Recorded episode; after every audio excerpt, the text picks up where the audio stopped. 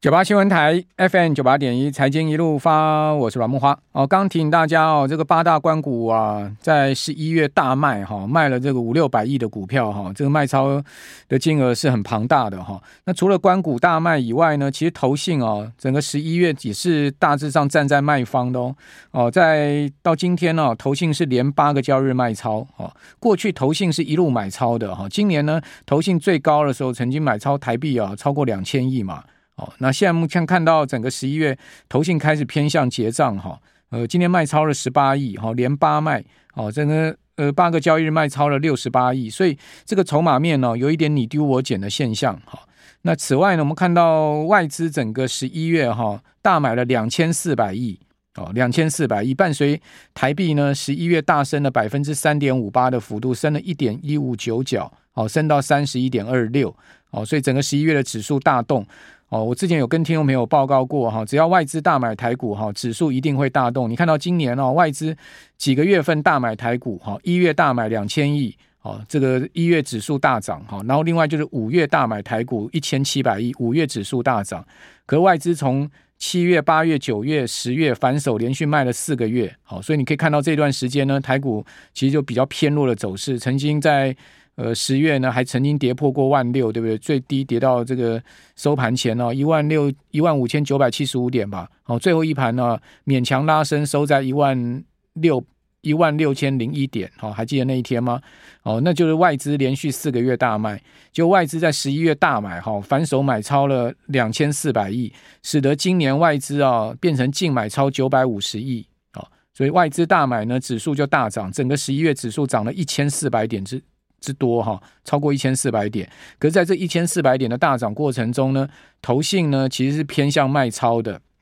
我们刚刚有讲说，投信到今天是连八卖，哦，偏向卖超的哈。你可以看到投信哦，在过去一个月它的买超金额只有四十七亿哦。那在过去十个交易日外，呃，投信的买卖超金额是六十八亿哦。可是呢，在过去的一年哈。呃，投信买超是两千三百一十九亿，就是从去年十一月到今年十一月，他买了两千三百一十三亿，哦，所以这个资金面上面有很明显的这个呃，在十一月的变化，哦，那此外我们再来看到说呢，国际股市的部分哈，道琼指数啊，呃，整个十一月呢到最新一个交易，但还没有收月线呢哈，呃，道琼是涨了七点二 percent，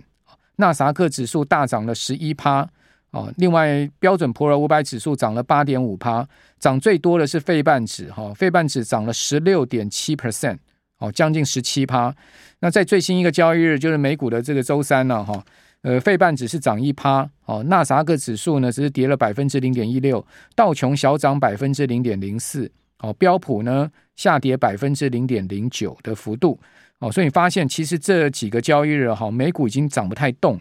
美股是小涨跌的一个格局，但台股还是继续在创高，哦，所以台股呢，相对在这几个交易日是走的比美股更强的哈。那另外我们再看金价，哦，因为美元指数大掉嘛，哈，整个十一月从月初的最高指数一百零六点九八五点，哈，跌到了这一波段最低哈一百零二点三八点，总共跌掉四大点，哈，四大点的月跌幅呢是高达百分之三点七的幅度，所以台币升三点六。哦，三点六趴也很合理哈，就是完全反映美元指数的弱势。那金价呢，就大涨了将近三趴，黄金现货讲价涨了百分之二点九四的幅度，每盎司涨了五十八块。哦，所以资金，呃，国际资金的流动也非常的明显哈。那这个十一月真的是一个，呃，既让人惊喜又震撼的一个月。好，这个十一月真的是堪比二零二零年十一月的大涨哈，因为大家还记得。呃，当时这个疫情爆发之后啊，整个股市啊，这个在那无限 QE 之后呢，是全球股市的大涨哈。呃，还有就是去年十一月也是大涨啊，去年十一月大涨，十二月是跌七百多点。我记得十一月大涨完之后，去年十二月跌了七百多点。哦，那不知道今年的十二月会怎么走？我们赶快来问红利投信投资策略部的邓胜明邓副总，邓副总你好，主持人好，各位听众大家晚安。好，邓副总今天晚上要公布 PCE 嘛，对不对？对，好，这个 PCE 现在目前市场怎么看呢？呃，我我认为就是通膨整个整个周期来讲的话，现在看起来还是往往下往下掉了。你看，就是联总会合皮书也看得出来哦。那这个数字往往下掉，我觉得其实也符合市场的一个一个预期。这为什么就是最近这个美国债息掉的速度这么快？那你你你看这样，现在基本上市场去等于就去它这个定价哈，基本上就已经在反映联总会原本是大家看哈，顶多是明年可能是五六月的五月的以后才有可能会考虑降息。那现在等于等于哦，之前是看原本八九月会降息，那现在都基本提前了，而且那个幅度都比以前这个降息的幅度都比以前拉拉大甚多。嗯，所以我觉得这个通膨的一个估计哈，我觉得。基本上是反映市场的一个一个一个状况。你看掉的速度这么快，曾几何时，呃，本月稍早的时候还要在五 percent 呢，就是在这个十年债息的部分。你看现在已经完完全全不要说远离四点二了，也也远离的远离了四点五。嗯，但我我不晓得，我觉得哈，这个它掉的速度这么快啊，我觉得其实它会会反会反击啊，就是说会反弹上去。对对对，我觉得会反弹年底前，因为它这个一下子 gain 的速度也。也太快，所以我觉得可能会反扑回四点五，然后未来的一个趋势或许啦，就是说你可以看，就是整个风险资产，它在十月份是一个很糟糕的一个月份，有点点破底哦，然后十一月份却穿头穿头走势，那也充分呼应了今年以来整个风险资产还是受受到货币政策利率利率的政策利率走势的一个影响，这个利率走势还是大魔王，还是在影响市场，那市场只要这个。只要这个利率往下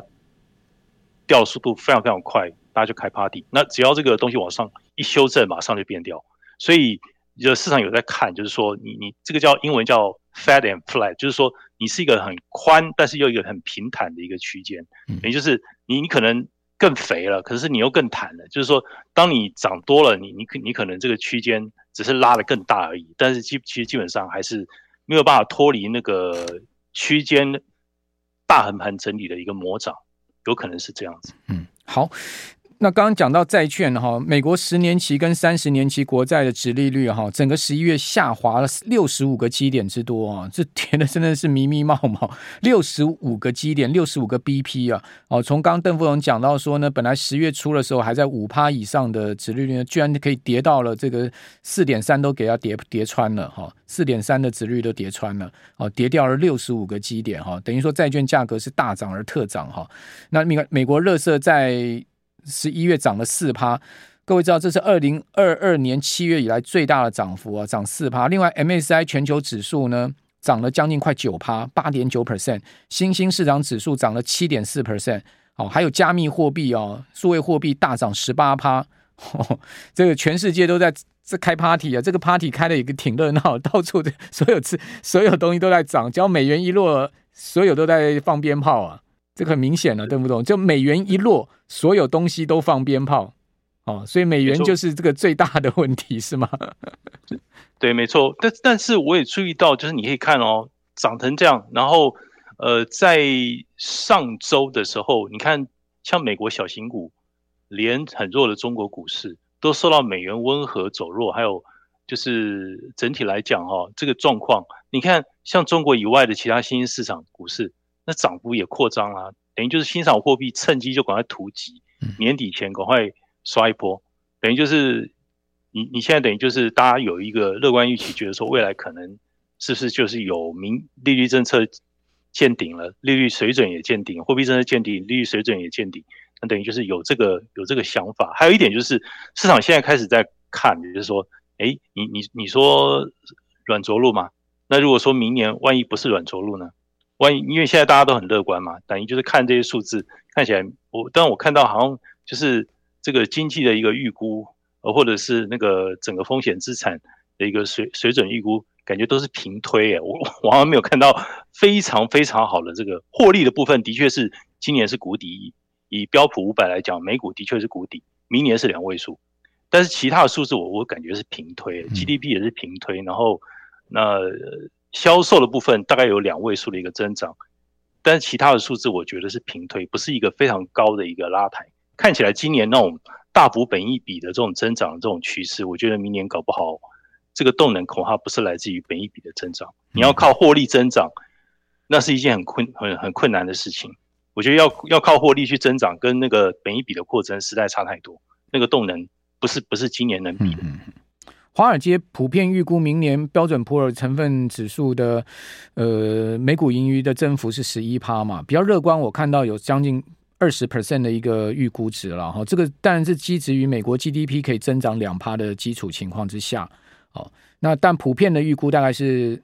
年增十一 percent。哦，这个每股盈余。哦，那另外我们看到美国第三季的 GDP 啊，居然上修到两年最快的增速啊，高达五点二 percent 的 GDP 增速啊。那这一波全球股市的大涨，哈，美股大涨，台股大涨，它到底是基植于什么样因素的大涨？哈，这个当然现在目前已经看得就是很清楚了，哈。只是说呢，它是一个报复性反弹，还是真的是一个多头的一个起涨？好，明年的情势怎么看？我们这边休息一下，等下回来继续请教郑副总。九八新闻台 FM 九八点一财经一路发，我是阮木花。好，金融市场像十一月这种大波动啊，真的非常少见了。哦，大多数的时间，金融市场、股市哦，都是处在一个比较平静无波，就是比较盘整的行情。好，或者小幅的上涨、小幅下跌的行情。一年呢、能出现一两次这种啊，呃，疯狗浪行情啊，就是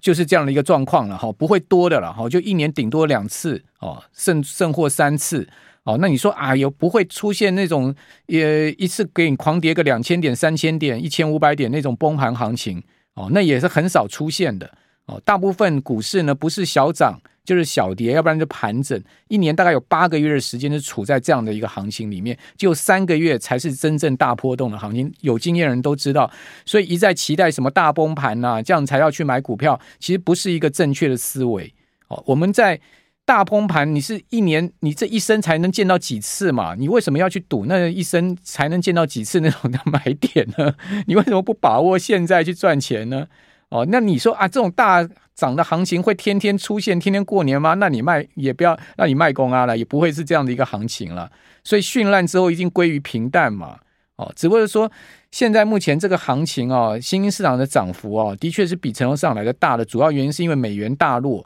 美元大落的话，这个美元的资金就移到这个新兴市场来了，哦，就移到这种成呃这个从成熟国家跑来，所以你看到整个韩国股市十一月也大涨了十一点三 percent。哦，这个涨幅不输台股哦，呃，但是问题是韩国股市今年全年才涨十三趴，所以代表说韩国股市才十一月涨之前呢，它今年都没涨了哦，尤其是十月韩国股市跌到十年线，所以才祭出禁空令嘛，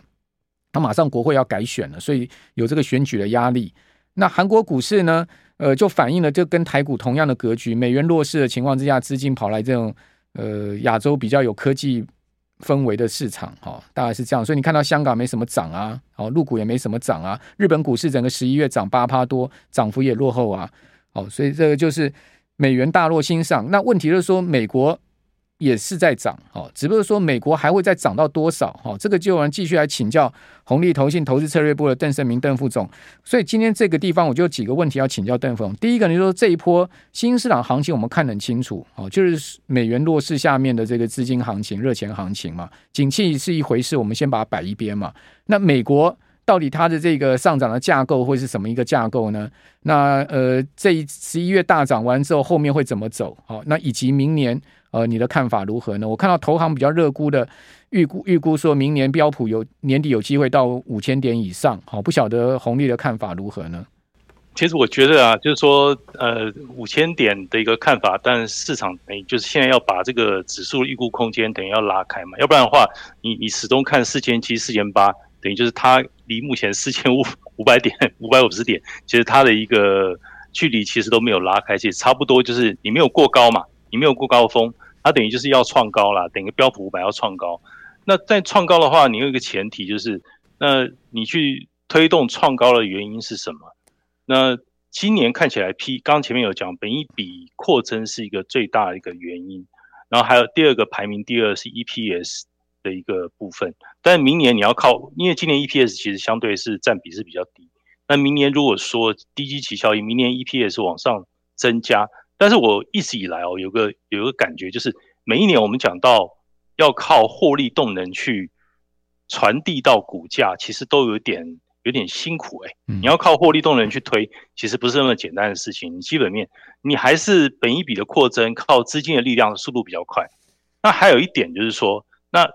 呃，是不是这个时候股息的一个相对的一个力量会出来哦？等于就是你时间拉越长哦，你股息能发多少，其实。这一点来讲，或许明年的它的一个组成，特别是已开发国家，那股息会不会变得越来越重要？等于就是说，那你能够配更高股息的一个标的，等于就是说我资产负债表更强，然后我现金的一个比例更健康，我我有我有我我能够愿意配发更高的股利给投资人。听起来好像有点无聊，但是搞不好明年它的一个占比比重会比比我想象要再高一点，可能要注意这个微妙的一个变化了。虽然我们最近发现周期性股票还是碾压碾压这个防御性股票啊，年初到年尾都是碾压到底。那明年这样的一个状态，那周期性股票或许还是很强，但不一定只有科技，不一定只有科技股，或许是其他的周期性股票继续走出走出一片天。我觉得要去注意。还有一点就是说低基期的新兴市场啊，那看起来年底就是等于就是美股你涨得比较多了嘛，那相相对换其他人。涨涨看了，相对来讲，如果说新兴市场它比较快一点走出货币循环的话，或许新兴市场不管是新涨债还是新涨股，或许有一点机会，是不是能够看看有没有机会百花齐放？嗯嗯，好，那跟各位预告一下哦，今天晚上九点半，好，会公布 PCE，好，这个核心 P C 的物价指数哈，预测值是三点五。哦，前值呢，就是上次公布是三点七，会再下降零点二个百分点。哦，另外在月比的增幅部分呢，是零点二的月比增幅。那前一个月的月比增幅是零点三。哦，在今天晚上九点半会公布这个数字。这个数字呢，一公布出来，势必会影响到美股的走势哦。哦，不过我觉得现在目前通膨对美股的影响哈，已经越来越。弱化了，好，就不像去年哈，今年上半年的时候，哇，一公布 CPI、PCE 的时候，那个美股呃出现非常明显的上涨下跌的变化。现在大概已经慢慢在弱了，因为现在目前市场普遍预期降息嘛，已经不是升不升息的问题，就是明年什么时候降息。那最新的哈预期是我跟各位报告，明年呢，在这个根据这个市场利率互换就 swap 的这个交易出来的情况哈。明年三月的升息的降息的几率已经上升到百分之四十了，好，五月的降息几率高达百分之八十。那郑副总同意这样的一个几率吗？同意啊，我觉得，但是我们的看法还是觉得，就是这个降息发生在呃明年的第二季，这几率应该是比较低。我知道市场 consensus 是这样看，就是五月五五月份的降息的可能性是高，但我们还是看可能要等到三季度吧。那因为市场都是会先等于摸石头过河，它会先反应。如果不是这样预期的话，最近的那个殖利率不会降的速度这么快。嗯，等于有时候市场有时候会 overshooting，呃，利率也是一样。那之前为什么会拉到五五 percent 那么高，甚至拉到五点零五？那现在降到降到只剩四点二五，我觉得会还是会反击啊。但是在这个过程之中的话，那只要殖利率不要像之前这样一路在狂升回到五 percent。那影响影响市场的一个又一个另外一番的一个卖压，不至于出现这样的状况，而是区间横盘的一个走势，慢慢反应。如果是看，因为主要是反应速度的问题，你如果又是那种一路往上拉的，我觉得这个对市场比较比较不好。我觉得这种几率其实也是比较低了。那所以相对来讲，股市我觉得有可能就是刚刚讲 fat and flat，就是它是一个横盘的一个效应的一个可能性其实比较高，有机会冲击之前的一个高峰啊。所以新兴市场。肯定表现会比嗯成熟市场好嘛？哦，因为如果照照您这样讲，相对，相对应该会新市场会更好一点嘛？对啊，因为因为它的基期相对来讲就比较低啊。你开发国家，你看过去复数年角度，它就是涨得比较多。你看像欧盟最近过去一个月，它涨幅也超过，也是超过 SPX 标普五百啊。嗯嗯嗯。那欧盟也是一个相对偏低的地方，等于就是一个呃价值过度低估了，可能它就会它就会呈现一个反弹。那只是说，那是不是明年一些今年都被低估了这类的防御资产或者是价值，是不是也有机会反弹呢？跌太深了，我觉得都是会有机会。好的，非常谢谢红利正。